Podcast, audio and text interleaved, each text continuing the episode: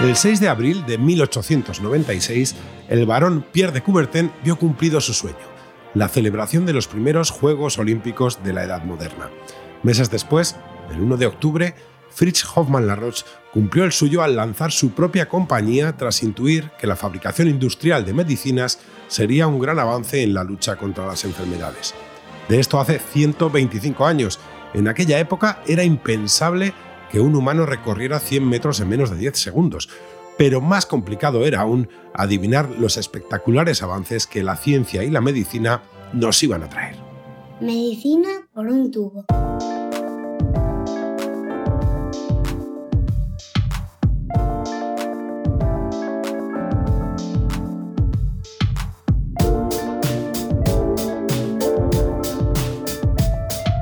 Bienvenidos a Medicina por un tubo, el podcast de Roche España en el que tratamos de ponernos al día sobre los últimos avances en la investigación médica. Este episodio es muy especial, ya que como decíamos al principio, celebramos 125 años de innovación, 125 años de trabajo y avances en la mejora de la salud y la calidad de vida.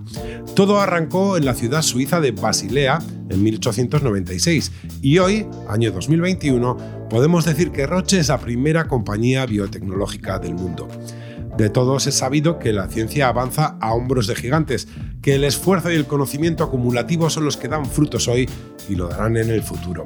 Cuando Fritz Hoffmann Laroche decidió apostar por la accesibilidad de los medicamentos a través de la producción en masa, los avances que han convertido hoy a la compañía en una referencia a nivel mundial eran impensables. Por el camino, en 125 años suceden muchas cosas. De los últimos avances en investigación ya solemos hablar habitualmente en medicina por un tubo. Así que hoy ponemos el foco en algunos aspectos de la historia de Roche que os van a sorprender. Comenzamos.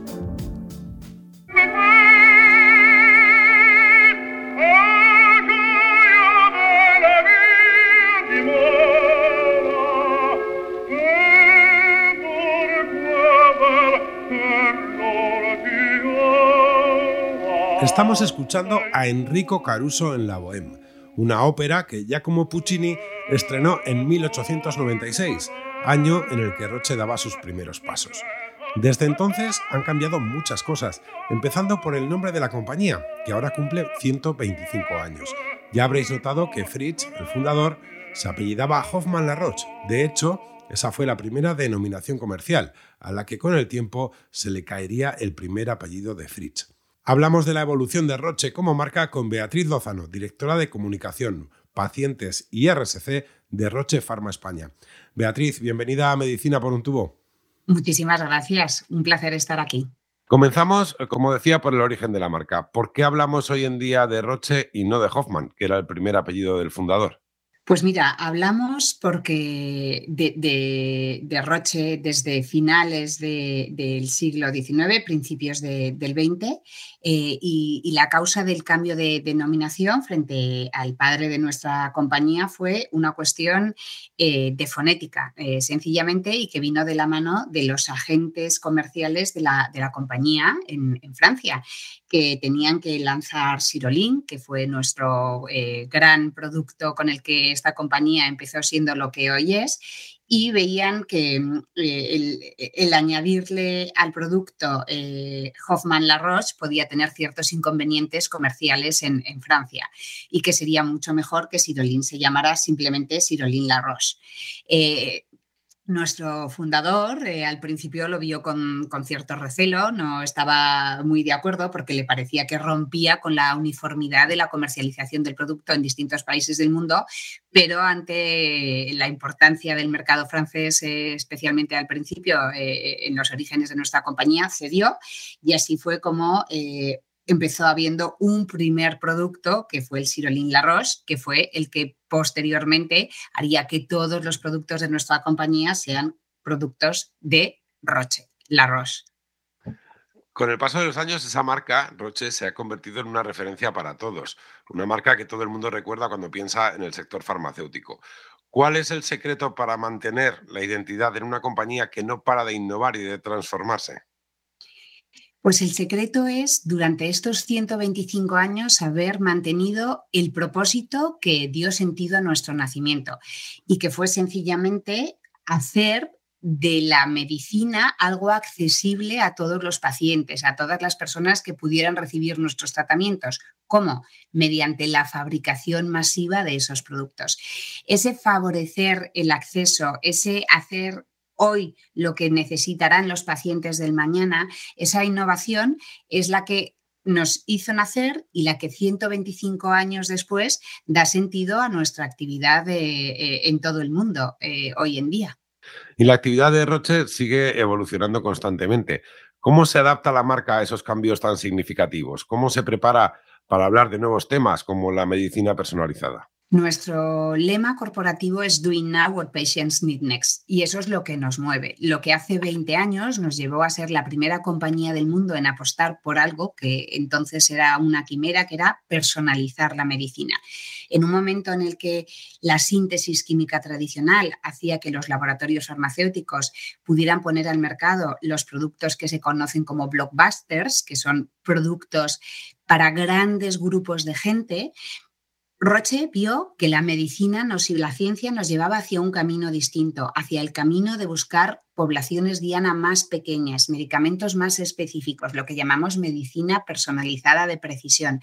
Ese camino lo inició Roche hace 20 años. Ahora son muchas las compañías que, se sumaron a esta nueva forma de hacer las cosas, pasar de la síntesis química tradicional a la biomedicina, a, la medicina basada en la biología y en, las, eh, en la genética, eh, en lo molecular. Y en esas hemos estado estos últimos 20 años. ¿Qué ha ocurrido nuevamente? Somos una compañía en constante transformación, porque ahora hemos entendido que con eso sigue sin ser suficiente para dar respuesta a las necesidades del futuro y que ahora lo que necesitamos es aunar diagnóstico, tratamiento, genética, genómica y hacer de todo hacer un todo que permita no solo hablar de tratamientos personalizados, sino de atención diagnóstica, farmacéutica y, de análisis de datos personalizados.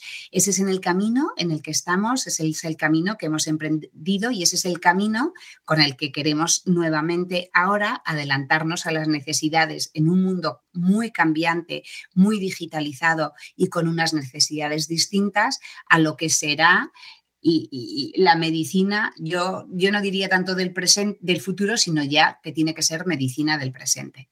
Y una cosa que afecta especialmente a quienes pronunciamos la marca. ¿Mejor Roche o Roche? Pues en España sin duda es Roche, fuera de España es Roche. Beatriz Lozano, gracias por pasar por los micrófonos de Medicina por un tubo. Muchísimas gracias a vosotros.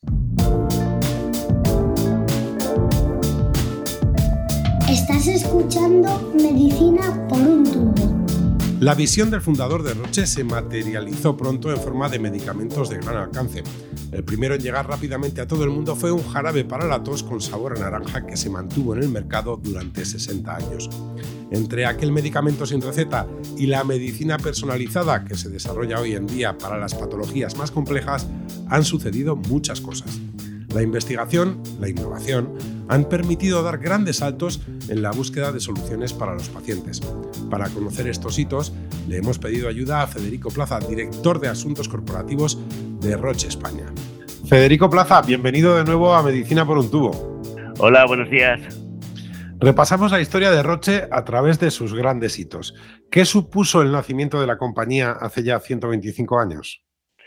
Pues supuso un hito que ha sido muy relevante a partir de entonces, que es el paso de la fabricación o la elaboración artesanal en modo fórmula magistral de medicamentos a pacientes concretos a el salto el salto de verdad de la fabricación industrial. La fabricación industrial de medicamentos es una dimensión especial, puesto que permite que a los nuevos medicamentos, a las nuevas terapias de entonces, tuvieran acceso muchas más personas con estándares de fabricación normalizados, con unos estándares de calidad establecidos y sobre todo intentando que los medicamentos no llegaran únicamente a pacientes concretos, sino que llegaran a muchísimos pacientes. Esto fue lo que cambió completamente la forma de tratar a los pacientes y fue, bueno, el primer paso para que la industria farmacéutica se desarrollara, creciera y al final tuviéramos un tejido industrial para dar los medicamentos a los pacientes que tenemos hoy. Y a lo largo de su historia, en este sentido, Roche ha innovado en temas que ahora mismo resultan cotidianos para todos, que forman parte de nuestro día a día. ¿Podría destacar alguno de ellos? Bueno, tenemos muchas cosas que nos resultarán familiares. ¿no? Cuando se empezó a trabajar industrialmente, los medicamentos eran extractos de plantas, extractos de órganos, pero quizá el salto, el segundo salto importante fue ya en el siglo XX, a partir de los años 20, los años 30, eh, que básicamente consistió en poder sintetizar químicamente medicamentos, no tenerlos únicamente a partir de las plantas o a partir de órganos. Por ejemplo, Roche fue pionera en la síntesis de vitaminas, trabajando además con científicos de mucha entidad de aquel momento, como Marcos Guggenheim o, por ejemplo, un premio Nobel, el profesor Richstein, que fue clave en la vitamina C, la vitamina B1. Eh, en definitiva, pasar de medicamentos a base de plantas o a partir de extractos de órganos a medicamentos fabricados industrialmente y de síntesis química fue un paso también de gigante para universalizar el acceso a los medicamentos. Con el paso del tiempo, la ciencia ha ido acelerando el ritmo de innovación. ¿Qué supuso para Roche ya la segunda mitad del siglo XX? La segunda mitad del siglo XX supuso un salto importante a intentar identificar, intentar conocer mejor la biología molecular, las bases moleculares de las enfermedades. Eh, esto se produjo sobre todo ya a partir de los años 70, de los años 80. Llegamos a, convertirnos, a dar el salto de una gran compañía basada fundamentalmente en productos de síntesis química a productos biológicos, luego biotecnológicos. Se crearon institutos de biología molecular, tanto en, en en Basel, en Japón, y en definitiva lo que se hizo fue buscar las bases íntimas de las enfermedades, las bases moleculares y además desarrollar un área de diagnóstico que en este momento, en el momento de la medicina personalizada de precisión, complementa muy bien y da un soporte muy importante para utilizar los tratamientos orientados a las necesidades concretas de cada paciente. Y el esfuerzo no cesa. Roche no es la misma compañía que nació hace 125 años, y dada su apuesta por la investigación, tampoco es hoy lo que será en el futuro. ¿Cuáles son los próximos pasos, los próximos hitos destacables? Eh, los hitos destacables para mí son una mayor integración entre el diagnóstico molecular y el tratamiento de precisión y sobre todo el desarrollo todavía más pleno de una fortaleza, de una gran potencialidad que tiene Roche en la ciencia de datos, en lo que decimos o llamamos data analytics. Al final, los datos hablan, los datos curan y el uso de los datos nos va a permitir eh, traer al presente la medicina del futuro y personalizar de verdad los tratamientos. Ahora hablamos de medicina personalizada porque vamos a grupos de pacientes que tienen un patrón común, una modificación genética común, y vamos a ir no a grupos de pacientes, a pacientes concretos, con lo cual volvemos a nuestros orígenes. Porque si recordamos el principio de esta conversación, eh, el doctor Hoffman Laroche eh, trabajaba para escalar las fórmulas magistrales, medicamentos producidos a nivel individuo a escala industrial para que llegaran a todos. Y ahora, a partir del escalado industrial, hemos desarrollado medicina de precisión para que con las capacidades de fabricación industrial lleguemos a la esencia, a las bases moleculares que determinan, que condicionan la enfermedad de cada paciente. Federico Plaza, muchas gracias por estar con nosotros en Medicina por un tubo. Nada, a vosotros. Hasta la próxima.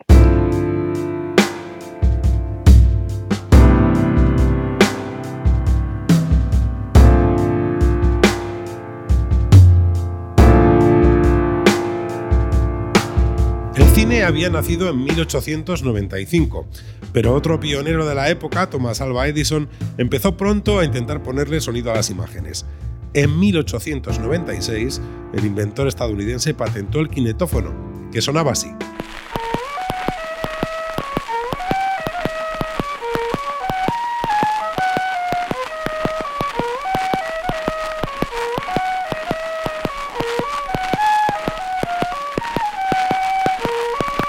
En 125 años el sonido ha cambiado mucho, pero también la imagen. Seguro que todos tenéis en la cabeza el logotipo actual de Roche, un hexágono con el nombre de la marca en su interior.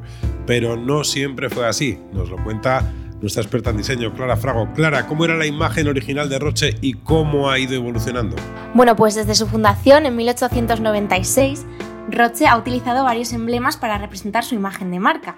Pero claro, esa imagen ha ido evolucionando pues según los objetivos de la compañía, el estilo gráfico de cada época. ¿Tú sabías que antes de la Primera Guerra Mundial hubo hasta cuatro logos que se utilizaron simultáneamente?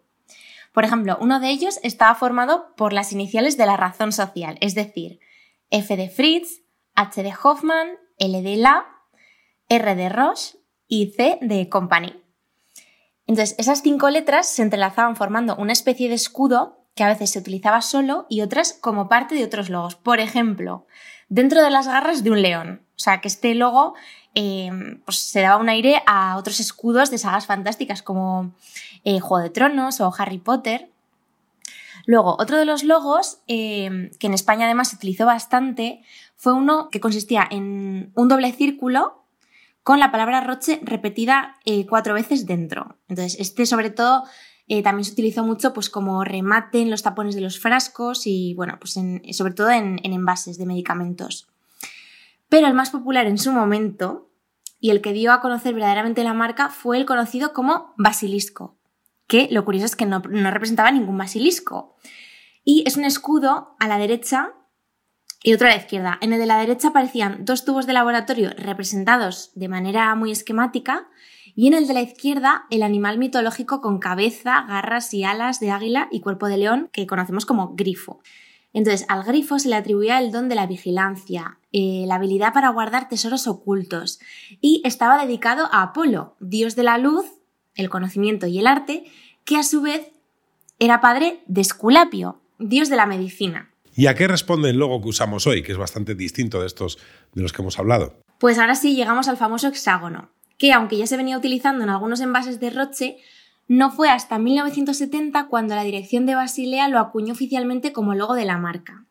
¿Pero por qué un hexágono? Bueno, pues se trata de una representación abstracta del anillo de benceno, una estructura de formulación química, como referencia al elemento básico a partir del cual se pueden producir infinitas series de compuestos químicos. Clara, muchas gracias por atendernos en Medicina por un tubo. Muchas gracias a vosotros.